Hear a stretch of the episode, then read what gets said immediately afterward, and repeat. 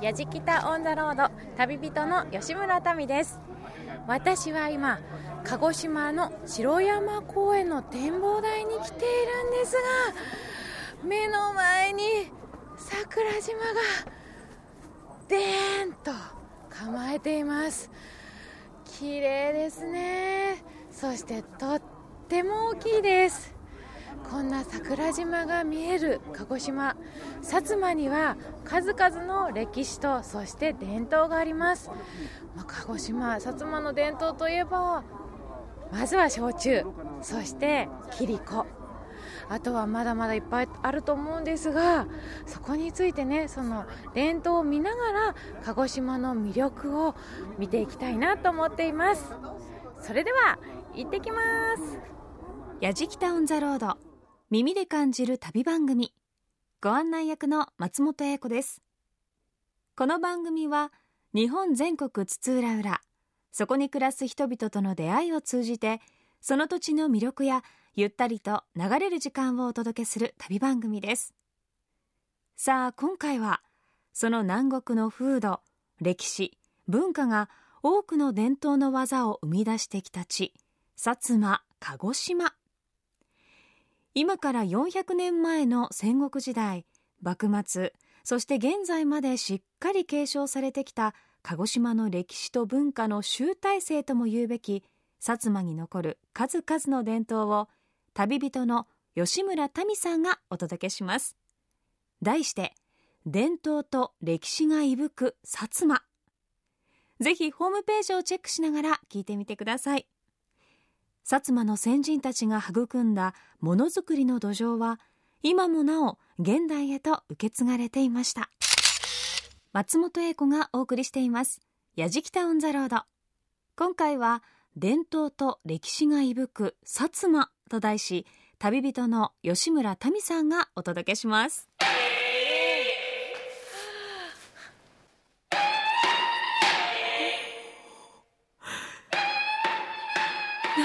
しょうか？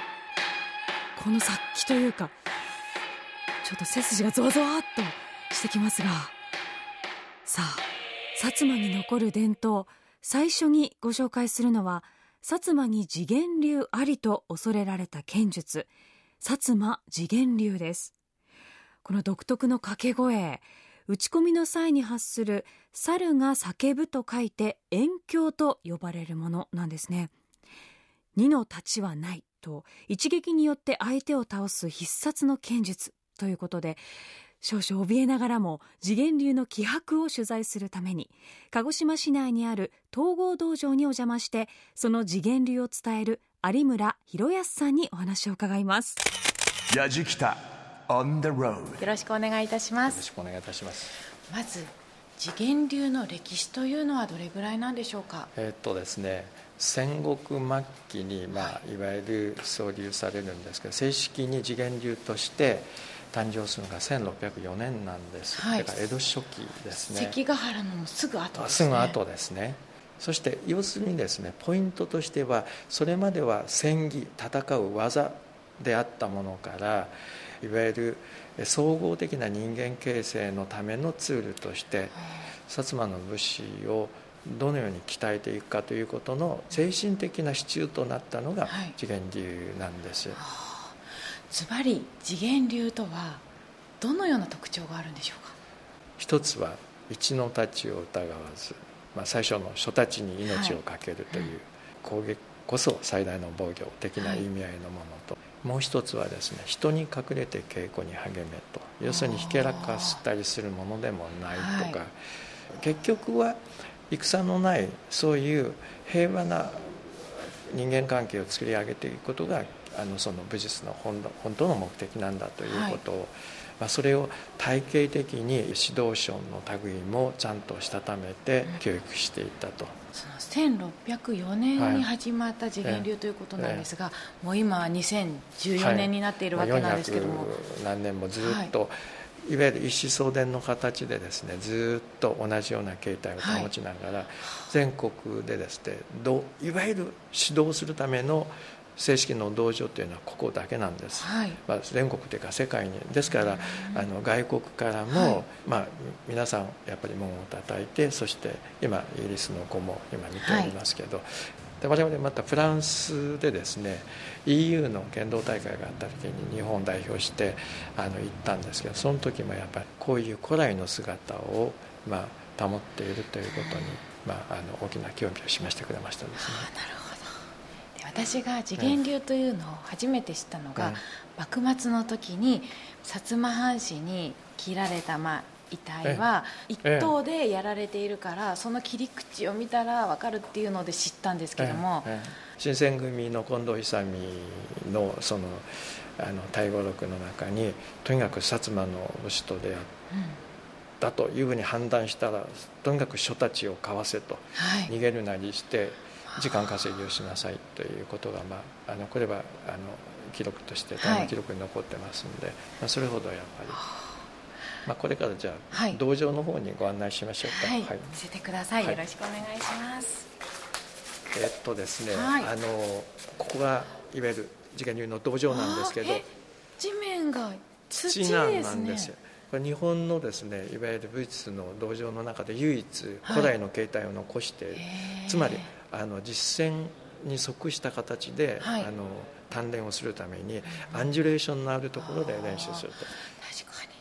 確かもし戦うとなったらコンクリートもなければ家の上でもないですもんね。フラットなところだけではないわけですよね、はい。はいですから自然に動物の足と一緒で犬とか猫があのこう野山を駆け巡る時にあの肉球のところでうまいことこう、はい、あの切り株かわしたりするのと一緒で、はいはい、人間の足もこういったアンジュレーションのところで足さばきやっていると自然にそのいわゆるあの自然な動きを覚えるということじゃあ誰か縦木打ってくれるかな？アレックスと静止君で。空気がビリッとしていまして道場というと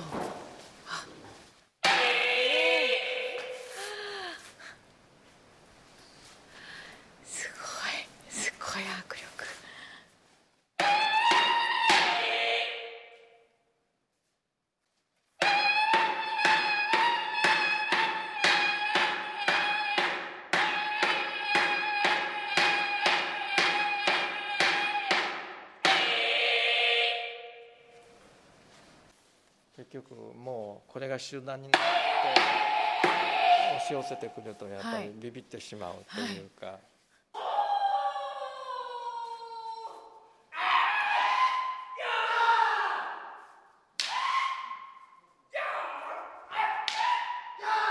これは相手とのもういわゆる実戦を想定して、まあ、実際は刀でやるんですけどあの実際に実際にあの防具つけなくて打っちゃうからああいう細い棒で防具何もつけてませんね、手にもつけてないし、頭にもつけてませんね、その分、まあ、細い棒で打ち合うという形なんです、要はですねあの繰り返し先人たちがやってきたことを繰り返し繰り返し同じことをやることで自然と体がそれをあの吸収して U 字体制に馴染むという。でそれとまああの、えー、とにかく腹の底からあの、はい、精一杯の声を出して、はい、もう要するに我々はですね敵に対してたらあの、えー、礼は交わさない要するにもう刀を取った、うん、えー途端もうすぐ臨戦態勢ということで、はい、普通の武術みたいにまず礼をしてから稽古を始める、ということはないんですよ。ないんですか、はい、なんかこう例えば剣道とかだったら最初に礼みたいな感じから始まりますけど、それも次元流にはない。ここではですね道場に入る時とそれからえー、要するに武器を手にする時だけは礼を、はい、いわゆるそういった神聖なものに対しては敬意を表して礼をい。たしますけど、うん、えー、一旦あのお稽古体制に入ったらもう、はい、相手といえども礼は交わさないという。伝統と歴史が息吹く薩摩と題してお送りしています「やじきた On the Road」鹿児島の地で400年余りの歴史を持つ剣術示現流ですが遺体の跡を見れば示現流の使い手に切られたことがわかるというそれもすごいですよね。初太刀に命を懸けるとおっしゃってましたけれどもこの声と剣の音以外の合間のところにすっと殺気を感じました。ラジキタ On the road. 私は今砂蒸し風呂で有名な指宿に来ているんですがどうやらここにお宝があるということで指宿白水館の薩摩伝承館というところに来ています。私の目の前にはですねこれは何と言っていいんでしょうか。平等院鳳凰堂に似ているとっても立派な建物が建っています。でその建物の周りには池があるんですね。まるで池に平等院鳳凰堂が浮いているといった素敵な景色が浮かんでいます。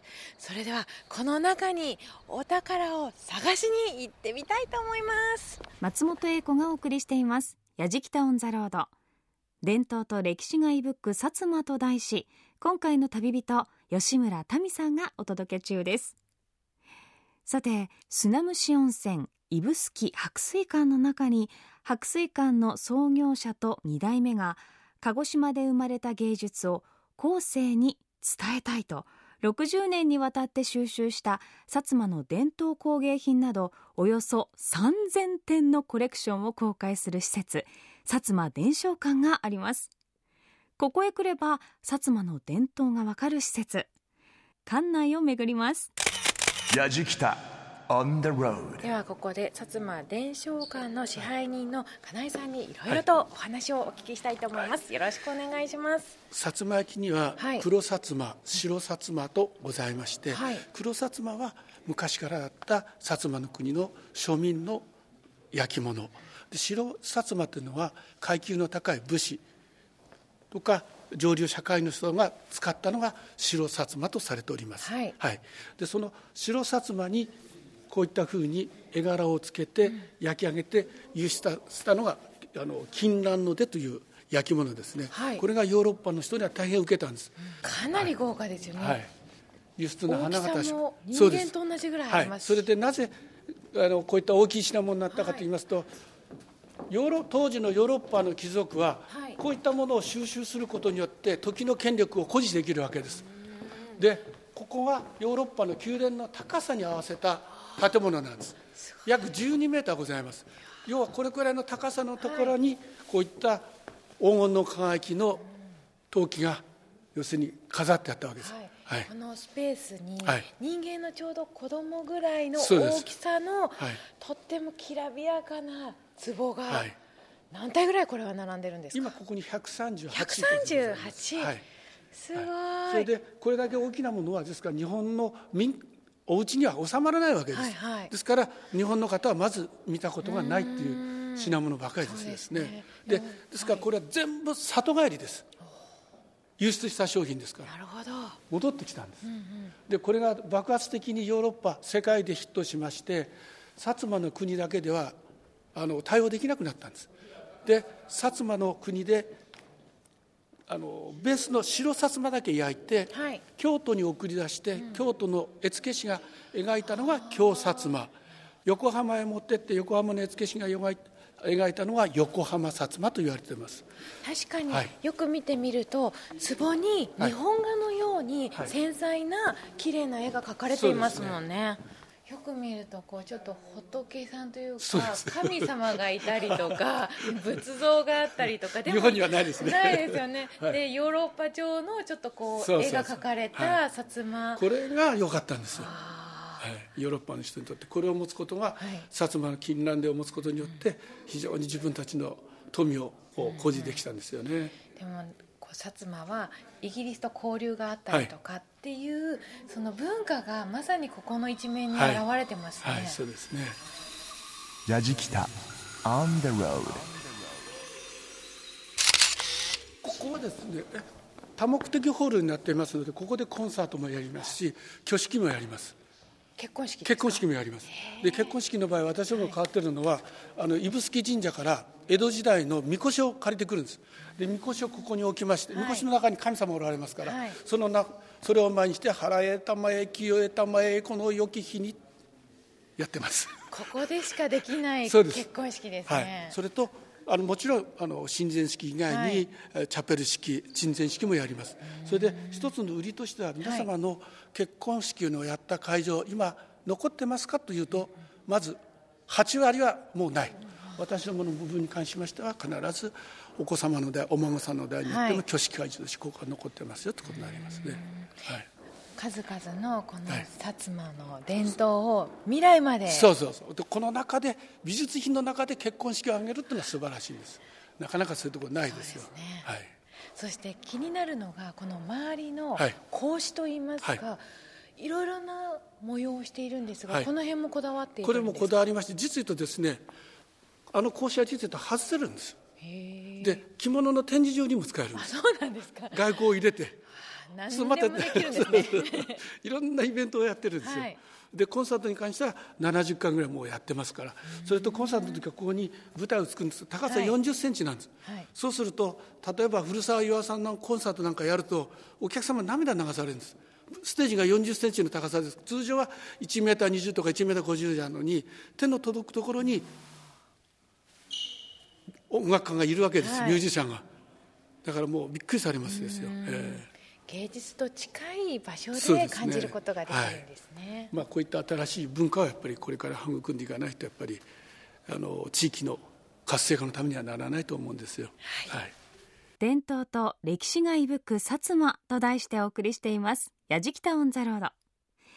さあこれでもかというほど薩摩のお宝が展示されていてそしてコンサートも挙式もできてしまうという薩摩伝承館。さあ続いて慶応3年1867年に日本が最初に登場したパリの万国博覧会の展示の前からお聞きください。まだまだすごいお宝が登場します。あの某番組でうん千万円の値打ちがついたお宝があるようです。どんなお宝でどのくらいのお値段がついたんでしょうか？やじきた on the road 日本が鎖国を解いて江戸幕府がパリの万国博覧会に日本パビリオンとしてはい。展示品を出すんですけど、そこまでは我々も歴史で学ったんですけどところが、薩摩の国はとんでもないことをやってたんです薩摩パビリオン薩摩琉球国として、はい。徳川幕府が行く半年前に、はい。自分たちでパビリオンを作っちゃったんです。日本よりも前に。もう前に。ということはそれだけはい。薩摩の国というのは昔から世界の情報がよく分かってたんです、はい。でその時に何をじゃあ日本は持ってったかというと、はい。当時は産業革命ですから蒸気機関とかそういった機械類が多いわけです、はい。ところが日本ないんですよそんなもん。じゃあ何持ってくの？っつったら、浅草のかなさんと佐藤さんと鷲見さんを持ってっておもてなし。おもてなしの文化を持ってって日本酒と日本茶のサービスをやったんです。なるほど。心の豊かな国だというのをアピールできたんですはい。ね、はい、ですからちょっとその辺のことで島津の殿様ははい。それと密貿を受けて海外の上級してたので海外のものをいち早くどんどんどんどん取り入れて薩摩切子ヨーロッパの人は薩摩切子が好きだってことを知ってたので切子細工がバカラのような好きだってことですので、新しい産業として切子を作るようになったんです。はい、なるほど、はいではその薩摩切子に行きたいと思います、えー私の目の前に今透明ガラス船形鉢というちょうど両手に乗るサイズぐらいの薩摩切子があるんですがこれがもしかして。はい、えー昨年のお何でも鑑定団1000回記念番組に、はい。えー出させていただきました、はい。はい。お宝。宝ですね、はい、本来はこういった色付けをしたのが切子細工になるわはい、けですよ、黄色とか赤とかはい。緑といった、はい。結構濃い色がついてますね。そうですね。それを出し無色透明で出したところが実言うと作った当時は一般には出さずに、えー島津の殿様の内々のものとしてあの内々で作ってたわけです。それと鉛の含有量が多いので、はい。これは実用品じゃないです。装飾道具です。えー箱も一緒に展示はい。されているんですけども、あの島津成明さんな成明さんの四女の方の嫁ぐ時にえ持たせたものとされてきちっとしたあの由緒あるものだったんです、はい大体こちらおいくらぐらいのお値段がつくんでしょうか？えー何でも鑑定団の方は2000万円をつけていただきまし2000万 ちょっともうちょっと近くで見てみてもいいでしょうか？あでも結構複雑な柄がいろいろ描かれていて。あの手やすりでやって機械じゃなくて手やすりでやってありますのでこれだけ細かい作業をやっぱり手やすりでやったところがすごいんですよね、はいやじきた。On the road. Grooves and moves your day. 松本英子がお送りしています「やじきた On the Road」今回のテーマは伝統と歴史が息吹く薩摩。旅人吉村民さんが現代へと受け継ぐ鹿児島の伝統を紹介しています。さて日本女性のおもてなし。すでに幕末の時代に薩摩から世界へと行われていたんですね。いや私も初めて知りました。そして鑑定額2000万円の薩摩切子のお宝を目の前で見た民さん。続いては島津家第19代光久公が島津家の別邸として作った庭園千願園へと向かいます。この千願園に隣接した薩摩ガラス工芸の薩摩切子工場へお邪魔しその繊細な工程を見学。薩摩ガラス工芸の板坂舞さんと歴史を伺いながらご案内していただきます。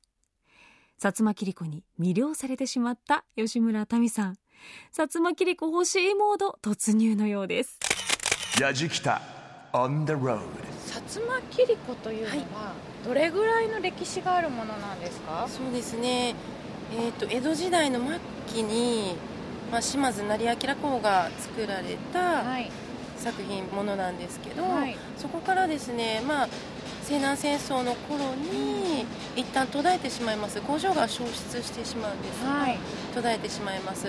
そこから、まあ、100年ぐらいの歴史を経て、まあ、鹿児島県の方から依頼がありまして復興することになります。はい、復興してからはどれぐらい経っているん今ですか、30年弱ぐらいですね、うんまあ、来年再来年ぐらいが、ははいいちょうど30周年の節目になっております、わあ。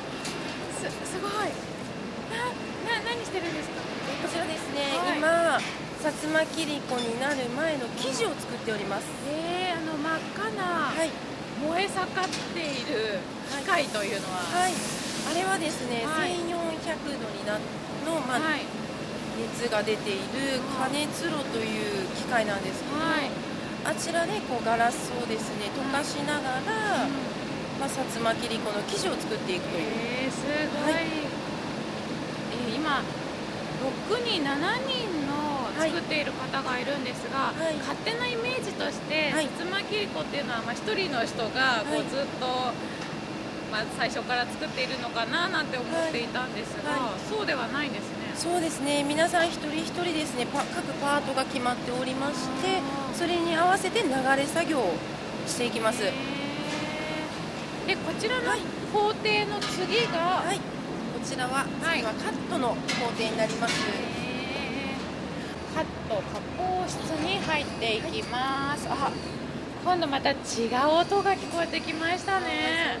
このウィーンというのは何している音なんですか？これがですね薩摩切子の、まあ、命と言えます、はい。カットをしている音でございますダイヤモンドホイールと言いましてダイヤモンドの粒子が埋め込まれているはい。グラインダーに、まあ、切り子を押し当ててちょっと切り子を動かすことによってカットをですね作っていきます。こちらの今度担当の職人さんになりますと、まあ、若いというのは共通してるんですが、はい。女性もはい。何人かいらっしゃいます。はい。ほとんどですね、まあはい。男性が23人ぐらいなんですけど、はい。ほとんどがもう女性になっておりますてもこう簡単はい。に作っているように見えるんですが、はい。でも本当はすごい繊細な作業なんですよね。そうですね、まあ、日数にして大体おちょこサイズで、まあ、3日から4日。おちょこサイズで3日。そうですね。そのくらいかかりますね。ちょっと大きいものになれば、まあ、はい。1週間ぐらいかかります。ねでもこれこそもう機械では作り出せないはい。人間の伝統的な技ですね。はい。手作りっていう感じですね。やじきた On the road わあ綺麗ですね。ここは？はいこちらは、えー、と薩摩切子を売っております、はい。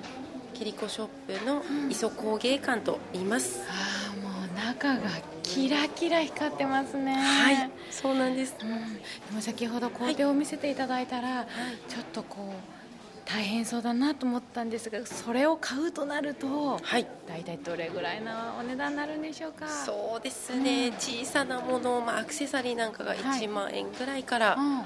でおチョコになると2万4150円ぐらいからですね、はい。なっていきます。あじゃあちょっと頑張れば買えるかななんて思うんですが、じゃあ私500円欲しいものを選んでいこうかな、はい。今目の前には、はい。結構はっきりした色合いのはい。青赤黄色緑紫というような、はい。薩摩切子が並んでいるんですが、薩摩切子と江戸切子の違いっていうのはどのところにあるんですか、違いはですねまず色規制自体がちょっと江戸切子さんよりは厚いです。はい。そして鈍角にカットを入れることによってぼかしグラデーションというのがですね、鮮やかにちょっと優しい感じでですね見えます。あじゃあちょっと近くで見てみると、はいどうぞお手に取ってみてくださはいいわやった あ確かにこの端っこの方がはい。だんだん薄くなっていっているこれがぼかしというものなんですか、はいそうへえ今日はいろいろ素敵なお話をありがとうございました。ありがとうございました。伝統と歴史が息吹く薩摩と題してお送りしています「やじきた On the Road」薩摩切子本当に美しいカットですよね。私も大好きなんですがなかなか手が届かなくて。いやでも憧れがありますね。旅人の吉村民さん薩摩切子欲しいこの気持ちを抑えて仙岩園に隣接した正古修正館へと移動します。正古修正館は幕末ヨーロッパ諸国のアジア進出に対応し軍事のみならず産業の育成を進め富国強兵を真っ先に実践した薩摩藩主島津成明公が始めた近代化事業について分かりやすく展示した施設です。ちょっとユニークな学芸員岩川拓夫さんに島津成明の知られざる素顔を解説していただきます。やじきた on the road. 証拠修正館にやってきました。えここで学芸員の岩川さんにいろいろとお話を伺っていきます。よろしくお願いいたしよろしくおます願いします。まずこちらはどういうようなところになっているんでしょうか？えーこの証拠修正館は島津家の歴史と文化を紹介する博物館です。はい。まあ、歴史や文化あが、まあ、いかに明治という新しい時代を作ったのかそういう、まあ、ストーリーでですね、うんうん。展示をいたしておりますはい。では実際に見させてください。はい。お願いします。ひときわ目を引くものがありますがこちらのこれはカゴですか？そうですね、まあ、あのいわゆる、えーまあ、カゴですね、はい。女乗り物といいまして、うんうん。まあ、お姫様方があお乗りになられるものです。あー実際に使われていたものなんですか？おそらくそうですうねん薩摩の島津家の紋章がところどころにあって。そうですね。はい丸十とあとボタンの家紋がありましてこれも島津家の家紋ですね、うん。丸十が有名ですけれども、はい。それ以外もお島津家は家紋として使っていました。目の前に不思議な石があるんですけど何かこの石も歴史的なものがある石なんでしょうか？あこちらはですね日時計でございます、はいあの幕末、えー名君と呼ばれた島津成明が指宿の二月殿というところでですね、あーいた際にえーオランダの書物などを元に作ったといいます。両手では抱えきれないぐらいの大きさの黒い石に文字じゃなくてこれ図形が書かれているんですか？そうですね。線を引いていましてで、まあ、中央に棒を立てまして、はい。でその長さや向きからあー今何時ぐらいだという今何時という。なるほど。また続いてちょっと不思議な何ですかこれは。こちらは島津成明を撮影した銀盤写真です。銀盤なんですね、はい。ちょうど手のひらサイズの一見何も写っていない銀の板という感じなんですが。ね。はい。まああのまあ、非常に古いものであること、はい。であと、まあ、日本人が日本人を撮影した一番古い写真であるということもあって、はい。まあ、こんな感じなんですね、まあ、今展示されてあるものはあの正面からだと見づらいんですけど、ね。はい見えないですね。あのまあ、斜めから見るとですね、あのまあ、あこの上下のラインとかあーうっすらと見えてくるかと思います。今ちょっと斜めから見たら肩のラインはい。がうっすら見えますね。そうですね。はい、島津成明さんというとこう今まで見てきた中でもユニークな人柄だなというイメージがとてもありまして実際にはどんな方だったって言われているんですか？えー実際はですね大体身長が170前半で体重がすごい実際。60代の、えー60キロの半ばぐらい。なので、まあ、芸能人で例えて言うと、はい。うっちゃんなんたの南原清坂さんぐらいの、まあ、体格というふうなイメージですかね。わかりやすいですね、はい。中身的にはどんな感じだったんでしょうか？あー中身はですね、まあ、非常に、えー島津家のお伝統といいますか海の方の海外のお文化、あ知識に対して積極的に受け入れる、うーというう気持ちが一つ多くあります、えー特に、えー成明の時代ははい。ヨーロッパ、アメリカが、えー日本に攻めてくるかもしれないという時代でした。その中で成明は第一人の輪が大事であると言っています、えー軍備増強だけではなく国を豊かにする、そのためにまあ薩摩切子を作ったり、はい。金蘭でと呼ばれるスタイルの絵付けの薩摩京をお創出していきます、はい。ただあ彼はそういう成功ばかりが、まあ、脚光を集めますけれども、うん。それだけではないんですね、はい。あの例えばあ鹿児島湾錦江湾にえ昆布の養殖をし試みて失敗したり、はい。真珠の養殖を試みて失敗したりします、うん。他にもお熊をおですね、熊？はい、動物のですか、はい、ベアですね。ベア熊をつがいでですね、はい。長野の方から取り寄せて、うん。まあ、漢方薬として、はまあ、あの輸出するのが目的だったと思います。で、えー鹿児島城の裏山に飼育し途中で、えー大隅半島の方に放ったという記録がありますが、はい。そこでもう途切れてるということですじゃあそのクマはどうなったかわかんないんですか？多分まあ野良熊になられたみたいなんですかね。いや、まあ。それあの成明さんのとっても意外な一面ですね。そうですね、まあ、そのように、えー時には失敗を重ねながらも、はい。お日本を強く豊かにする、それを目指していったのが成明の考え方であり成明の情熱ではないかと考えられます。なるほど。斉彬さんになんかこう今愛着を持てました。ありがとうございます。松本英子がお送りしています「やじきた On the Road」今回のテーマは伝統と歴史が息吹く薩摩。旅人吉村民さんが鹿児島の伝統を紹介しています。さあ最後に紹介する薩摩の伝統は薩摩焼酎です鹿児島の中心地から車で30分ほどのところにある本坊酒造へ向かいます。本坊酒造は本格焼酎荒技桜島。これがイギリスを舞台にした世界的に権威のあるアルコール飲料協議会インターナショナルワインスピリッツコンペティション IWSC2013 の焼酎ソジュ部門で唯一の金賞に輝きました。そんな薩摩焼酎の国際的な広がりにも期待が膨らむ本坊酒造で実際に10月上旬から12月下旬までの芋焼酎の本格的仕込み風景をご覧いただける薩摩50蔵を見学した後ガレリア本坊で焼酎を試飲しました。本坊酒造の本坊和人社長にご案内していただきます。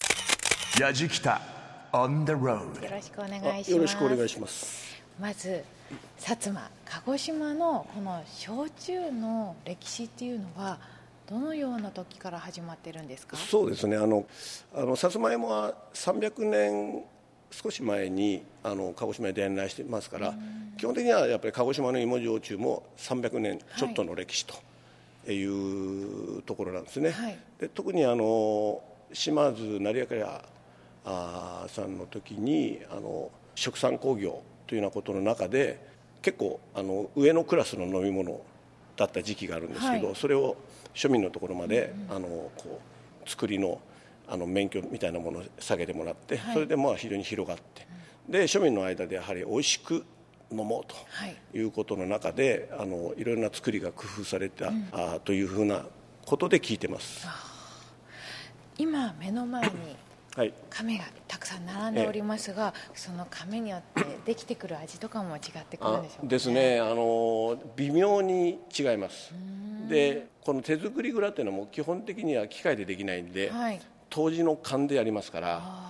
じゃあ時期になると実際にここでそのプロの方たちが作ってるのを見ることができるんですか？あのそういうプロのあのうちの、えー当時なり当時頭が、やったりまたあの若手の、はい。えーこれから登場を目指すっていうえー若い社員がここで研修したり、まあ、そういう感じでやってます。はい。で私お酒をたしなみたいなと思っているんですけど、えなかなかその焼酎を楽しむというのがまだちょっと習得できていないようなので今日あはそうですか。社長にいろいろ教えていただきたいなと思っているんですが。東京ですよね、はい。東京結構焼酎あの、はい。好きな方多いと思うんですけど。なかなかこう例えばロックでええ。味を楽しみながらっていうのがちょっとまだ難しい本なと思当うのではね、はい。鹿児島の人はロックじゃなくてあそうなんですか。ええあの缶付け。缶付け、ええまあ、お湯は今は勘弁法でお湯割り、ええ温かくして飲むのが、本当はあの一番の基本形なんです。はい。で当然ロック水割りも美味しいんですけど、あのまあ、お湯割りすると、その焼酎自体の原料から来るいろんなその風味が、はい。あのやっぱりあ温度が高くなると非常に香りが立ってきますんで、えーまずそれを楽しみながら、はい。あの味わうというのがまあ一番なんですけどね、はい。まあ、それはあの好みではい。冷たくしてもいいかと思います。じゃあまずはあの私向けの初心者向けの焼酎を教えていただいあて初心者向けね、はい。飲みやすいのがいいんですか飲みね。やすそうですね。昨年ですね、はい。えー当社のあのブランドの中でですね、あのまあ、世界のあのお酒の、まあ、コンクールみたいなものが世界ではいくつかあるんですけど、はい。まあ、その中で一番歴史的にも古いあのロンドンで行われる IWSC っていうインターナショナルワインスピリッツコンペティションっていう、あのコンクールがあるんですけど、まあ、そこでおかげさまであの、えー焼酎訴重部門で、えー金賞を取ってであのトロフィーまでい。ただいた、あ。の焼酎があるんですけど、はい。えあのあのブランド名言ってませんでしたね。これがあの そうですね。えー、荒技桜島っていうですね、あの芋焼酎なんですけどこれはねあのとても飲みやすいと思います。はい。というのはあのえー製法があの特許製法で作ってまして、はい。まあ、あの雑味成分をとにかく、まあ、あ結果として排除すると、で、まあ、非常にあのフルーティーな香りがする。そういうあの軽いタイプの焼酎になります、今非常に評判でものちょっと少ないんですけど、はい、えーではちょっと私も飲ませていただいてもよろしいでしょうか。これこそ、はい。あのロック水割りが美味しいんで。いい音がしました。社長自らが作ってくださっているんですが、社長はソムリエの資格もお持ちということなんですえあのうちはね鹿児島の焼酎メーカーなんですけど、はい。そうですね、えー1960年からですね山梨にワイナリー開設して、はい。えーずっとえー作っております。でそういう関係で、はい。まあ、ワインの方もいろいろやってますしウイスキーもやってますね、まああのー焼酎はあくまでもやっぱり、あの南九州の地酒ではあるんですけど、酒の文化っていうのは世界の文化なんで、はい。私ども本坊酒造はどちらかというとやはり世界基準というのをあの念頭に置いてます、はい。世界のスピリッツ好きの方が飲んでもあのこれだったらいいというところをちょっと目指そうかということで、はい。まあ、作ったんですけど、はい。どうでしょうか、はい。では早速いただきます。あなんかもう飲む前からいい香りがふちょっわっととちょっとフルーツ系の香りがしますでしょ、いただきます。あ飲みやすい。スッといきますよね。スッといけますね。だからこのクリアな、はい。あの飲み口と、まあ、少しこうフルーティーなフレーバーと、ちょっとほんのりした甘みと、まあ、この辺があの評価されたんだと思うんですけどね、えー絶対におすすめだと思いますので、はい。私の中で芋焼酎のこう歴史が変わったみたいなぐらあいそうあそうですか。はいすごいあありがとうございます。よろしくお願いします。ヤジキタ on the road.